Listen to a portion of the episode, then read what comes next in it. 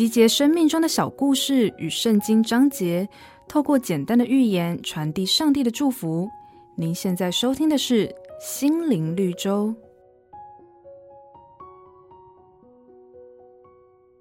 曾有一则报道，内容是说，一架从澳洲飞往马来西亚的班机突然剧烈震动，机长灵机一动，透过广播邀请乘客一起祷告。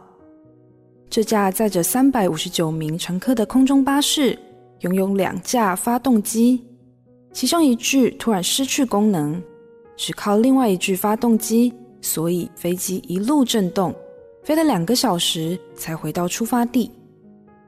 当飞机平安落地时，机舱响起一片欢呼，机长还特别站在机门旁和每一位乘客握手。你知道吗？祷告是一个祝福，更是让内心感到平安的方法。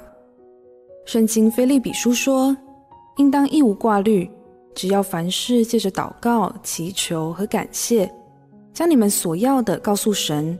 神所赐出人意外的平安，必在基督耶稣里保守你们的心怀意念。”家人欢聚的季节，让我们一起为亲朋好友祷告，也一起感谢上帝的恩典。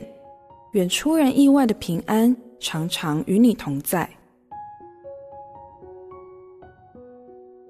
本节目由好家庭联播网、台北 Bravo FM 九一点三、台中古典音乐台 FM 九七点七制作播出。